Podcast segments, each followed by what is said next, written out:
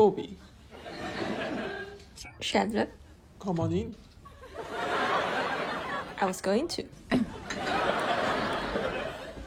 um, I brought some wine. Would you like some? Sure.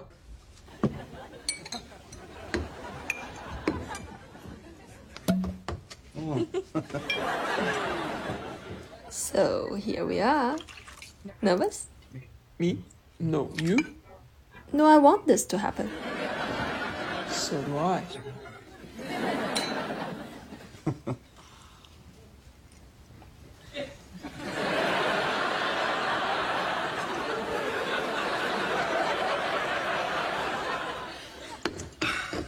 I'm gonna put on some music.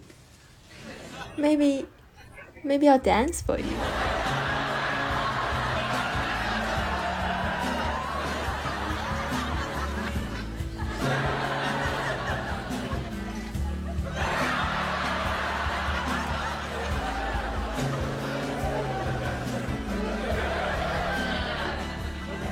You look good.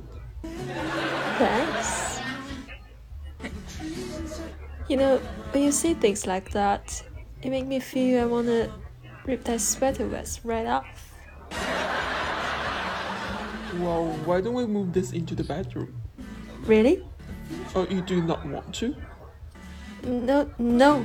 It's just you know, first I wanna take out all my clothes and have you rub lotion on me. That would be nice. I'll go get the lotion.